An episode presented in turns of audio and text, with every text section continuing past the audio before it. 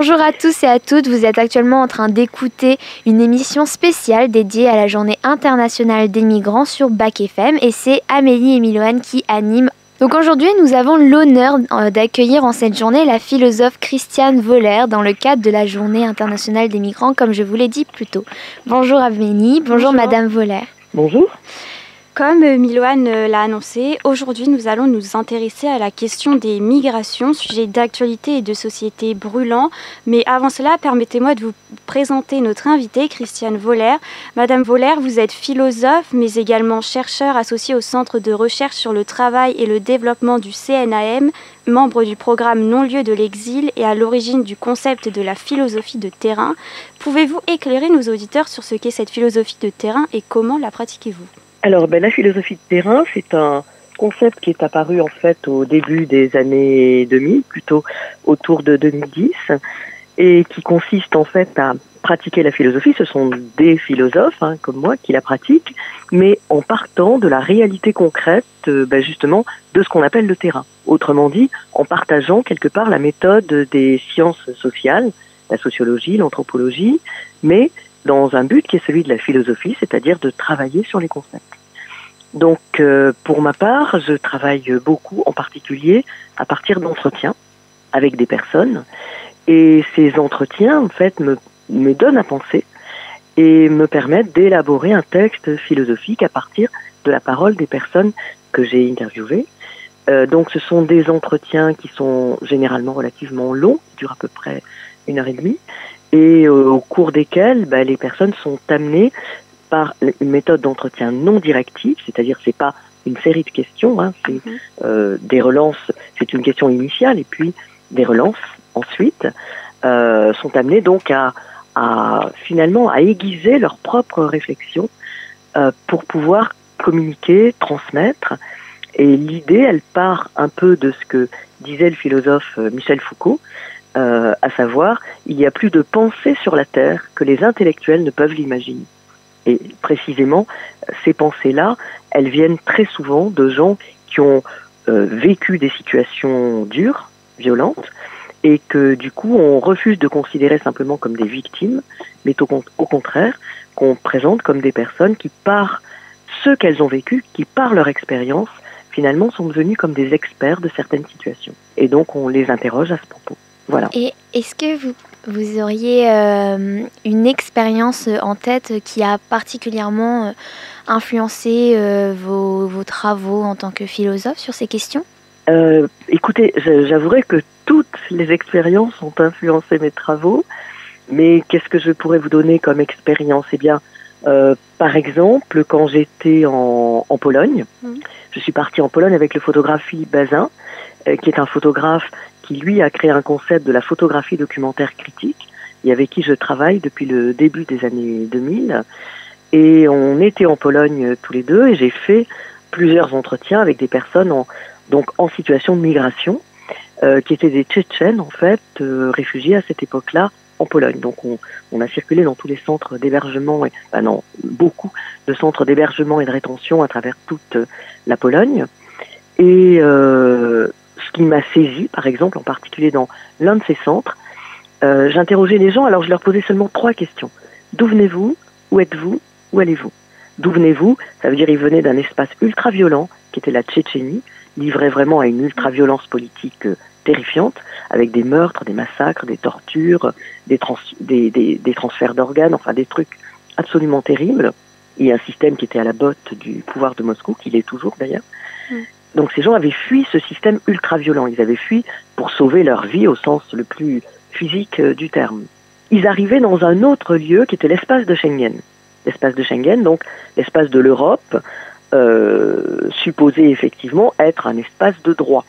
Et leur première formule a été de me dire, mais le droit dans l'espace de Schengen, c'est un droit qui rend fou. Autrement dit, le droit des politiques européennes, des directions politique européenne. C'est un droit qui n'est pas du tout destiné à protéger les personnes, mais au contraire à les égarer et quelque part à les discriminer. Eh bien, ce concept-là d'un droit qui rend fou, c'est-à-dire d'un droit dont la finalité et les effets sont exactement contraires à la définition du droit, qui doit au contraire rendre rationnel, Bien, ça, c'est une, vraie interrogation philosophique. Et par cette formule qu'ils ont eue, ben, ça m'a donné à penser philosophiquement. Voilà. Très bien. Et euh, petite euh, question, euh, ces entretiens dont vous venez de nous parler, est-ce que ce sont des rencontres que vous faites par hasard ou pas? Ah non, non, non, pas du tout. Non, le, un terrain, ça se prépare. Donc je suis partie, je suis partie en Pologne, je suis partie en, en Bulgarie, en, en Égypte, au Chili, en Grèce, et puis ensuite dans l'espace français. Et à chaque fois, bien sûr, euh, on réfléchit à ce sur quoi on veut travailler. Si je prends un exemple, par exemple en Bulgarie, alors en Pologne, je vous l'ai dit, on était parti pour euh, interroger des personnes en situation de migration, donc mhm. euh, il faut effectivement déjà avoir les autorisations pour le faire, donc ça s'organise. En Bulgarie, on avait décidé de travailler sur des personnes qui s'étaient sur des cas d'immolation, des gens qui s'étaient immolés au cours d'un grand mouvement de protestation et on, on voulait interroger cette, euh, euh, cette décision de l'immolation. Beaucoup de ces gens, évidemment, étaient morts des suites de l'immolation. Quelques-uns avaient survécu. Donc on est parti à travers toute la Bulgarie pour interroger, d'une part, ceux qui avaient survécu et d'autre part, ceux qui étaient proches de ceux qui étaient décédés, soit parce qu'ils avaient milité avec eux, soit parce que euh, ils étaient des proches sur le plan familial. Et notre travail, avec, à Philippe Bazin et moi, est toujours un travail qui tourne autour des questions politiques. Donc on prépare un terrain politique et on, sait sur quoi on veut interroger les personnes, on sait quels sont les, événements ou les réalités qui nous posent question et dont je pense qu'elles vont pouvoir avoir une, un véritable impact philosophique. Et à partir de là, euh, on part sur le terrain. Voilà. En revanche, les gens qu'on va interroger, on ne, on ne les connaît pas du tout à l'avance, hein, et la plupart du temps, d'ailleurs, on ne les reverra jamais par la suite.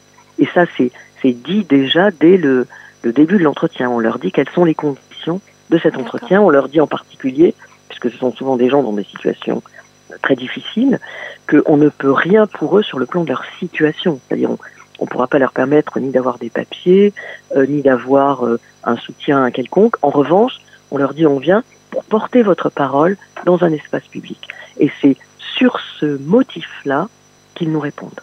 Euh, donc, euh, en effet, aujourd'hui, c'est la journée internationale des migrants. Et est-ce que vous pourriez euh, nous expliquer qui sont en fait ces migrants? Tout à l'heure, vous nous avez mentionné le fait qu'on les considérait comme des personnes experts de leur situation, mais de votre regard, qui sont-ils? Alors attention, j'ai pas dit que on les considère en général comme experts. On les considère en général, au contraire, comme des victimes et comme des subalternes, c'est-à-dire comme des personnes un peu d'un statut, et même euh, non pas un peu, mais complètement, euh, d'un statut inférieur à celui des personnes euh, sédentaires. Donc les, de ce point de vue, les politiques européennes sont des politiques, et pas seulement européennes d'ailleurs, mais françaises, on le voit avec la, la loi du ministère de l'Intérieur actuellement, sont des politiques discriminantes. Donc ce que vise le travail philosophique, c'est au contraire à inverser ces subalternités. Subalterne, c'est un terme qui a été créé par un philosophe du début, un philosophe italien du début du XXe siècle, un philosophe très engagé, euh, qui s'appelait Antonio Gramsci. Et Gramsci a créé ce terme de subalterne, non pas pour dire les gens sont réellement subalternes, mais pour dire ils sont subalternisés, ils sont infériorisés dans l'espace politique. Et donc, moi, mon, mon objectif, c'est au contraire de leur rendre une véritable place, finalement, supérieure à celle de ceux qui les traitent en subalternes, en montrant que les politiques européennes sont des politiques injustes, violentes, irrationnelles, et que au contraire, ces gens sont des personnes qui visent à produire de l'égalité et qui visent à réclamer la justice, et, donc qui ont une visée, eux, parfaitement rationnelle. Donc ça, c'est un premier point. Et pour le second point, migrants, c'est une appellation nouvelle. On disait auparavant des gens, soit qu'ils étaient émigrés par rapport au pays d'où ils venaient, soit qu'ils étaient immigrés par rapport au pays où ils arrivaient. Mais migrants, ça veut dire finalement, ils ne sont plus nulle part, ni dans un pays, ni dans un autre. Ils ont fui un pays, mais ils ne sont pas acceptés dans les pays dits d'accueil. Donc cette question-là pose effectivement une question de statut. Et pourquoi est-ce qu'ils ne sont pas accueillis? C'est pas seulement parce que ce sont des étrangers. Les émirs du Qatar sont très bien accueillis. Euh, les, les dirigeants d'Arabie Saoudite, qui sont des criminels avérés, sont reçus en grande pompe également. Et on se souvient comment euh, Kadhafi, qui était un dirigeant criminel euh, de la Libye, a été reçu non seulement à l'Élysée, mais a participé même à financer l'élection euh, du président Sarkozy. Donc, euh, c'est pas parce qu'ils sont étrangers qu'ils sont mal reçus. C'est parce que d'une part, ils sont la plupart du temps pauvres, donc dans une situation financière qui n'est pas bonne, et d'autre part, parce qu'ils sont issus des anciens territoires coloniaux. Et donc, il y a toute une histoire de la colonisation. Et cette histoire de la colonisation, elle débute en fait dès la traite des Noirs au, XVIe siècle, hein, euh, ce qu'on appelait la traite, c'est-à-dire le commerce triangulaire. Et pour cela, pour pouvoir traiter ces personnes comme des inférieurs et les esclavagiser, il a fallu créer des idéologies racistes. Donc ce sont des personnes qui sont soumises à des idéologies racistes. Évidemment, la plupart du temps, quand on parle de migrants, ils sont ou noirs ou euh, arabes, issus des pays du Maghreb ou issus du Proche-Orient. Euh, donc, un certain nombre d'entre eux, d'ailleurs, sont aussi issus de l'espace européen, mais disons, ils sont en général moins maltraités. Mais la, la question qui se pose précisément pour ces personnes, c'est la question d'être soumis au racisme. Et d'ailleurs, souvent chez eux, ils n'étaient pas forcément non plus issus de milieux particulièrement défavorisés. Un certain nombre, oui, mais d'autres, non. Et donc, s'ils sont là, c'est parce que aussi leur pays pratique eux-mêmes des politiques qui sont des politiques violentes. Et ces politiques violentes, comme je viens de vous le dire tout à l'heure, la plupart du temps, elles sont accréditées par les pouvoirs politiques européens. Donc il y a une complicité finalement quelque part entre les pouvoirs politiques européens et les pouvoirs politiques des pays que ces personnes ont fui, Qui se situent dans un espace de corruption politique. Et donc s'ils viennent, c'est en partie à cause des politiques néocoloniales pratiquées par les gouvernements européens et en particulier par le gouvernement français. Donc euh, merci en tout cas d'avoir répondu à nos premières questions. Euh, on se retrouve tout de suite après une courte pause musicale avec euh, Till Forever for the Past de Hashi et Phineas. Et euh, à tout de suite sur Back FM. out on our own, dreaming in a world that we both know is out of our control. But if shit hits the fan, we're not alone. Cause you've got me and you know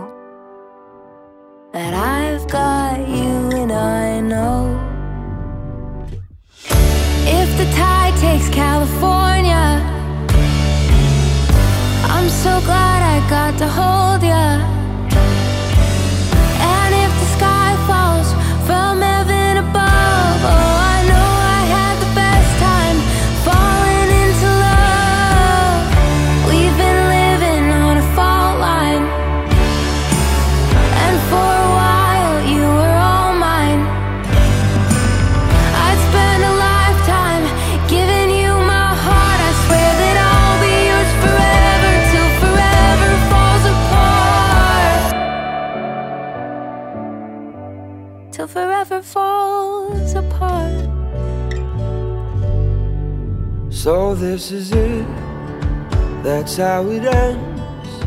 I guess there's nothing more romantic than dying with your friends, and I'm not sorry for myself. I wouldn't want to spend a minute loving anybody else.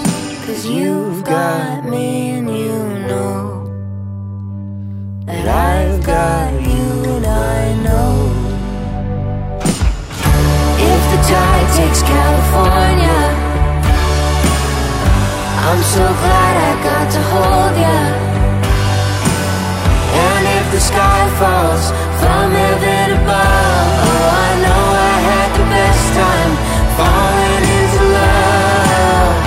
We've been living on a fault line, and for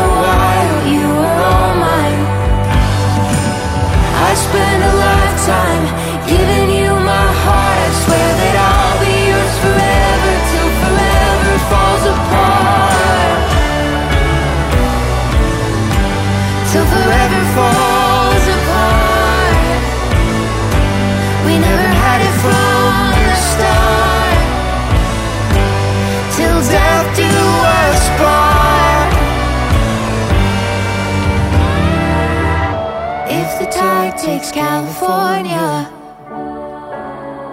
I'm so glad I got to know ya. And if the sky falls from heaven above, oh, I know I had the best time falling into love.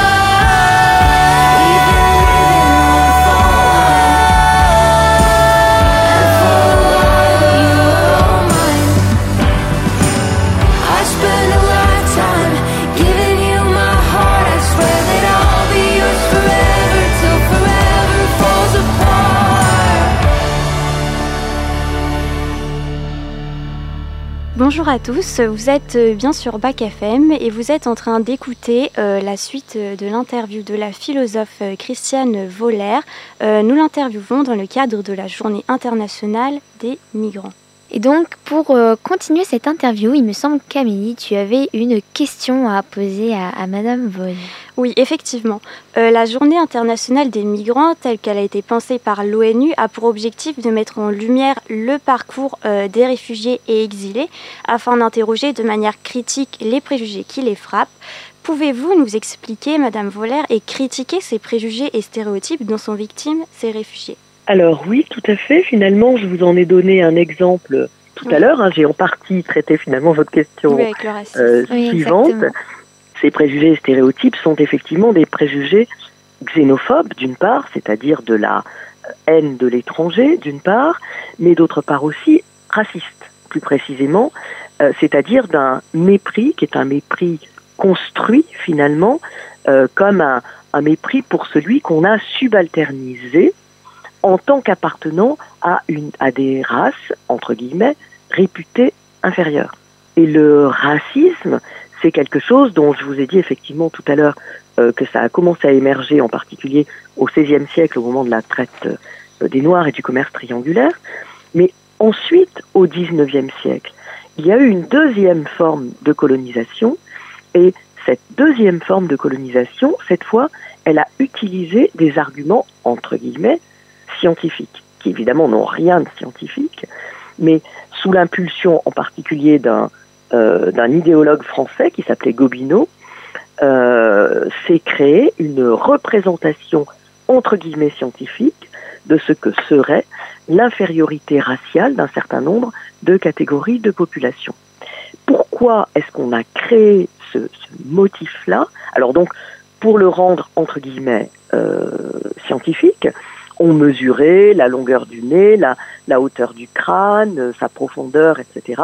Et en prétendant que la forme du cerveau chez ces populations, en particulier euh, chez les personnes noires, était euh, plus petite que celle du cerveau des blancs ou plus mal constituée. Enfin, des choses qui n'ont absolument aucune valeur scientifique quelle qu'elle soit, mais qui conduisaient finalement à produire des mesures et ce qu'on peut appeler une affectation de scientificité.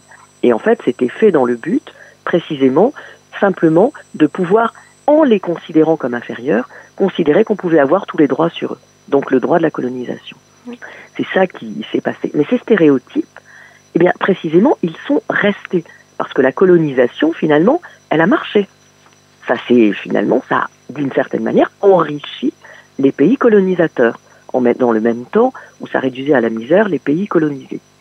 Donc, cet enrichissement-là, il a fait que la colonisation a été valorisée.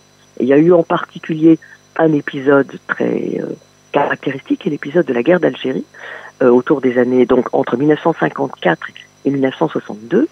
Et pendant la guerre d'Algérie, qui était une guerre d'indépendance des Algériens contre les Français, les Algériens ont remporté la victoire dans cette guerre.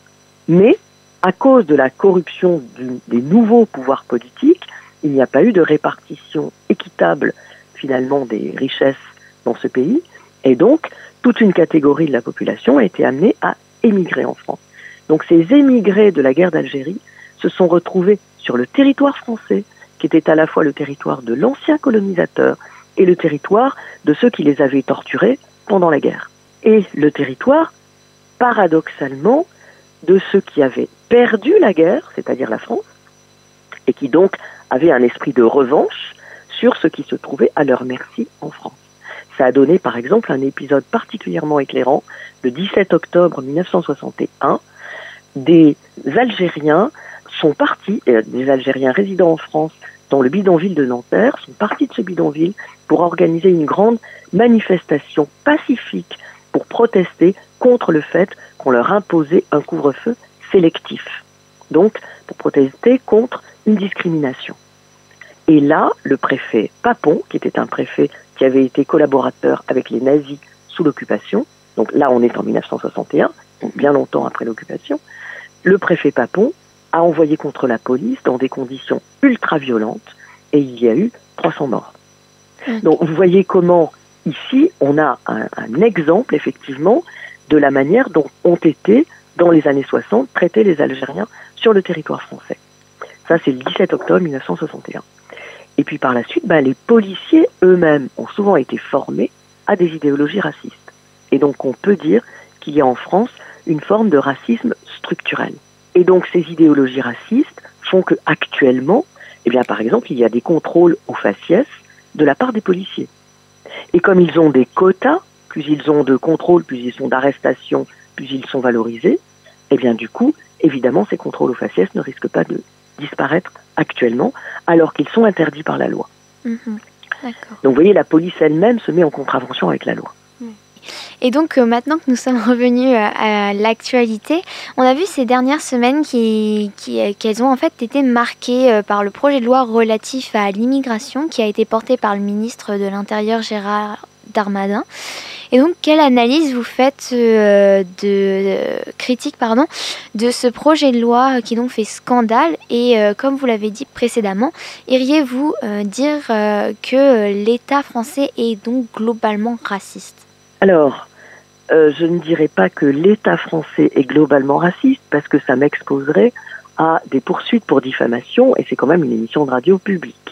Donc, euh, ce n'est pas ce que je dirais. En tout cas, je ne dirais pas en ces termes. Euh, pour ce qui concerne le ministre, donc dont je ne prononce pas le nom pour éviter de m'écorcher les lèvres, donc ce ministre, il faut savoir que lui-même est issu de l'extrême droite. Il a milité à l'Action française. Et l'Action française, c'est une organisation d'extrême droite dont un certain nombre des membres agissent de manière violente. Il y a des groupuscules issus de l'Action française qui pratiquent la violence physique euh, contre les étrangers en particulier. Donc ce ministre est issu de l'extrême droite.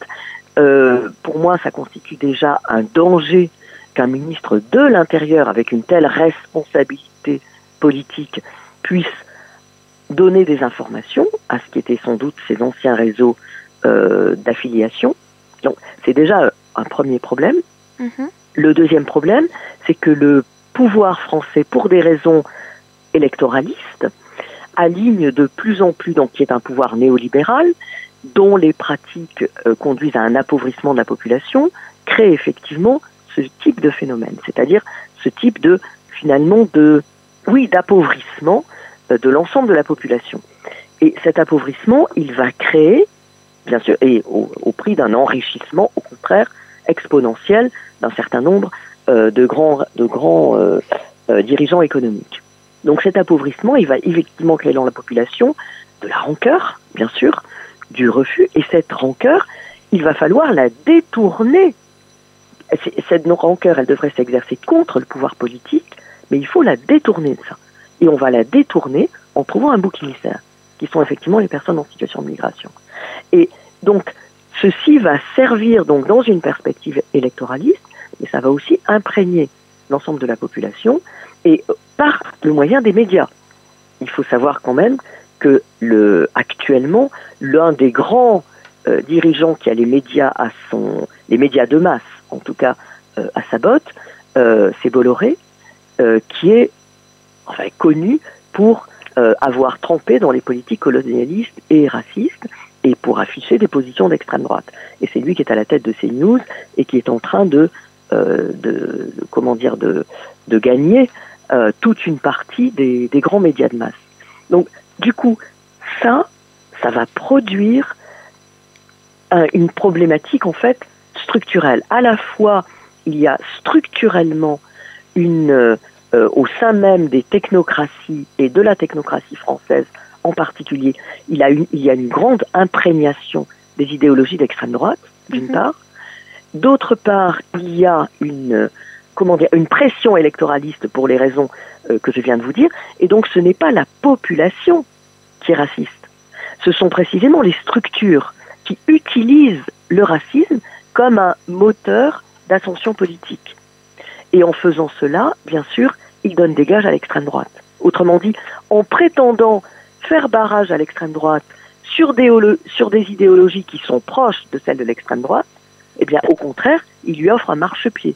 Parce que, du coup, les partis d'extrême droite auront beau jeu de dire que eux, en tout cas, assument pleinement cette dimension raciste qu'ils affichent dans leurs propos et qu'il vaut mieux, finalement, voter pour l'original que pour une copie qui est la copie néolibérale. Donc, du coup, il y a évidemment une montée en puissance euh, de ces partis d'extrême droite et ces partis d'extrême droite, ils sont constitués à la fois de, de réseaux, d'une part, de, euh, d'un affichage, euh, disons, un peu euh, digne, entre guillemets, qui est la représentation parlementaire, mais derrière, en sous-main, ils activent aussi des réseaux ultra-violents. Mhm. qui vont faire le coup de main, qui vont faire des, qui vont aller faire le coup de main contre des migrants ou faire le coup de main contre des militants politiques. Faire le coup de main, c'est-à-dire les agresser physiquement, et pour certains, ça va jusqu'à la mort. Donc c'est toute cette configuration qui crée finalement une forme de racisme structurel. Il est structurel, mais encore une fois, ça ne veut pas dire que la population est spontanément raciste. Ça veut dire que toute une partie de la population est euh, endoctrinée, enrégimentée et finalement imprégnée par des idéologies racistes qui, et c'est quand même important de le souligner, vont à l'encontre de la loi.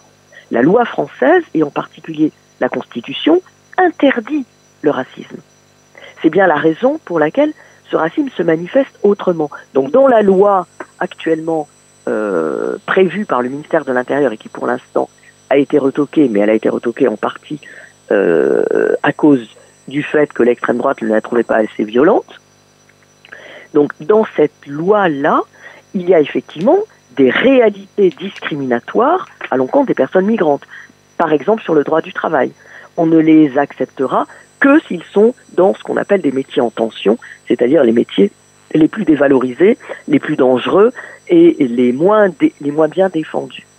Donc, c'est de ça qu'il s'agit. Il s'agit de les discriminer. Et une fois qu'ils sont présents sur le territoire, la loi vise, en fait, non pas à les, non pas à les faire partir, qu'à les maintenir dans une situation de non-droit de telle sorte qu'ils puissent être surexploités. C'est ça l'effet euh, de la loi actuelle. Hein. Et c'est ça l'effet des politiques migratoires européennes actuelles d'ailleurs. Donc on vous remercie en tout cas d'avoir euh, pu nous éclairer sur euh, ce projet de loi qui est tout de même central dans notre société aujourd'hui. Et je laisse Amélie poser une question relative à ces politiques d'ailleurs. Oui, euh, puisque ces politiques euh, migratoires, euh, comme vient de le dire Miloane, sont au cœur des débats politiques et sociétaux depuis quelques années maintenant. Et dans l'article Politique migratoire, les effets du langage réalisé pour le glossaire des mobilités culturelles, vous écrivez que cet accroissement du contrôle, loin d'avoir pour conséquence une diminution de ces flux, ce qu'il est supposé provoquer, s'accompagne au contraire de leur intensification. Alors, si ces politiques migratoires sont vouées à l'échec, quelle est leur fonction et quel est l'intérêt tout simplement d'en mener une? Alors euh, là encore, j'ai en partie seulement, mais en partie euh, répondu à votre question précédemment. Donc quel est l'intérêt? Effectivement, et vous avez raison de poser la question, quel est l'intérêt de pratiquer ces politiques migratoires, puisque de toute manière, elles ne parviennent pas, en fait, à réellement euh, faire partir des gens du territoire. Euh, si je prends un exemple, par exemple à la frontière briançonnaise à laquelle j'ai travaillé, eh bien, les policiers eux-mêmes disent que même s'il y a des reconduites à la frontière, les gens qui ont été reconduits de l'autre côté de la frontière, c'est-à-dire du côté italien, ils vont se débrouiller pour revenir. Et ils disent, il y a à peu près 100% des gens qui reviennent. Donc on paie une fortune des forces de police, la police aux frontières euh, ou Frontex euh, euh, pour l'ensemble du territoire européen, on paie une fortune des, forces de police qui en réalité sont sur le long terme impuissantes. Elles aboutissent à des politiques meurtrières beaucoup de migrants vont mourir en Méditerranée parce qu'ils ne parviennent pas effectivement à, contourner ces, obstacles. D'autres vont mourir dans la montagne. Ces politiques meurtrières, en fait, n'empêchent pas que les migrants souhaitent toujours venir. Et l'une des raisons, je vous l'ai dit, c'est qu'en fait, ce désir de migration vient en grande partie des politiques pratiquées par les États européens et par l'État français lui-même, des politiques de corruption des États, en particulier des États africains. Donc c'est la collusion et la corruption qui va effectivement, pratiquée par nos propres dirigeants, qui va pousser des personnes à migrer sur notre territoire où ils vont être refusés enfin, on va prétendre effectivement les refuser. Mais à quoi ça sert? Eh bien, tout simplement à avoir à disposition une main-d'œuvre malléable et corvéable à merci. C'est-à-dire, à partir du moment où on prive les gens de droits sans les empêcher pour autant d'être physiquement sur le territoire, certains vont finalement être expulsés, mais relativement peu. Et à partir du moment où on prive des gens de droits tout en sachant qu'ils restent malgré tout sur le territoire, qu'est-ce que ça veut dire? Ils vont rester en clandestin. Et comme ils sont clandestinisés, comme ils sont toujours en risque d'être expulsés, ils vont accepter de travailler dans des conditions particulièrement dégradées et dégradantes, sans pouvoir être défendus puisqu'ils n'ont pas de papier. Donc, vous voyez, la, fonction, c'est de permettre, finalement, c'est quelque chose qui renvoie vers les questions de l'esclavage, justement. Il n'y a plus d'esclavage puisque ce, l'esclavage a été interdit dès le euh, 19e siècle, mais en réalité, cet esclavage qui est interdit, il revient sous une autre forme qui est celle de la surexploitation du travail. Et quand vous voyez effectivement euh, des, livres, des livreurs, des libéraux ou euh, des euh, cuisiniers dans les, dans les, dans les, derrière, dans les espaces arrière des cuisines qui sont d'origine effectivement migrante, eh bien très souvent ce sont justement des sans-papiers. Et l'intérêt pour les employeurs, c'est d'employer effectivement des gens qu'ils vont pouvoir sous-payer parce qu'ils ne peuvent pas être défendus, étant donné précisément qu'ils ne sont pas euh, en, en, position euh, juridiquement admise. Donc, alors, ce qu'il faut savoir par rapport à ça, et j'insiste sur le fait qu'on ne doit pas justement les considérer simplement comme des victimes pour autant, mmh. c'est qu'il y a un très grand mouvement des sans-papiers actuellement en France. Et en particulier, euh, à Chronopost actuellement, il y a un très grand mouvement des sans-papiers euh, employés à Chronopost et, et surexploités, euh, sous la direction en particulier d'un sans-papier qui s'appelle Aboubacar Dembélé, et qui est un, un homme absolument remarquable, originaire du Mali, et qui a réussi à fédérer un mouvement des sans-papiers, à le relier à une défense syndicale possible, mais c'est effectivement un, littéralement un exploit de faire ça. Mais beaucoup de sans-papiers se retrouvent eux, en revanche, euh, non défendus. Ok. On espère en tout cas que euh, ces politiques migratoires auront à l'avenir euh, un meilleur impact sur euh, notre état et qui sont plus utiles. Et donc ça, c'est maintenant l'heure pour nous de vous quitter, chers auditeurs et, et Madame Volière. Donc merci d'abord à vous de nous avoir accordé de votre temps en ce jour particulier. Merci, oui, merci. à toi aussi Amélie pour avoir très bien préparé cette, cet entretien. Et euh, donc à bientôt sur Bac FM, c'est la fin de cette émission spéciale et euh, on vous laisse avec euh, I Wanna Be Yours de Arctic Monkeys. Merci, au revoir. Merci, au revoir, merci beaucoup.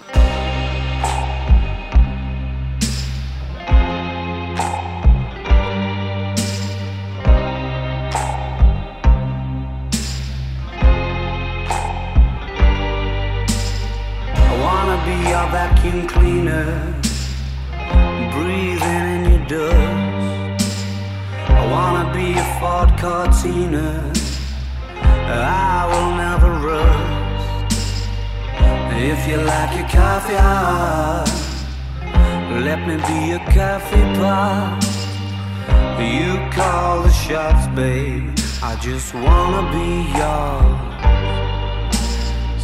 secrets I have held in my heart are harder to hide than I thought. Maybe I just wanna be yours. I wanna be yours. I wanna be yours. Wanna be yours.